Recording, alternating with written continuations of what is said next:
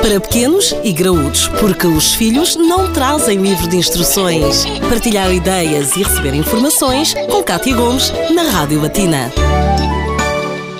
Este é muito provavelmente um dos assuntos mais comentados em plena consulta. Apesar de ser muito frequente, será que é mesmo normal que as crianças diminuam o apetite depois do primeiro ano de vida? Convidamos a nutricionista Inês Pádua para nos responder a esta questão. Inês, existe aqui alguma relação com o início da alimentação sólida ou nem por isso? É frequente e é normal que as crianças, eh, após o seu primeiro ano de vida, eh, diminuam o apetite. É uma, é uma manifestação normal que também pode ter, ter a ver com a introdução da alimentação sólida, mas que essencialmente se deve a uma diminuição do crescimento da criança. Esta diminuição do apetite tem mesmo um nome uh, científico, que é aquilo que nós chamamos de anorexia fisiológica. No que é que consiste especificamente esse género de anorexia? Que nada provavelmente tem a ver com aquela perda de peso drástica. Uh, sim, quando falamos em, em anorexia, queremos referir-nos a uma diminuição do apetite e é importante lá está que não, que não confundamos com a anorexia nervosa que é uma doença do, do comportamento alimentar. No caso particular das crianças no segundo ano de vida, essa anorexia é fisiológica, ou, ou seja, tem razões fisiológicas e, como tal, é normal. Durante o primeiro ano de vida, a criança tem um crescimento muito rápido, em peso, em comprimento ou altura, que posteriormente e até à puberdade, onde se dá aquele outro pulo,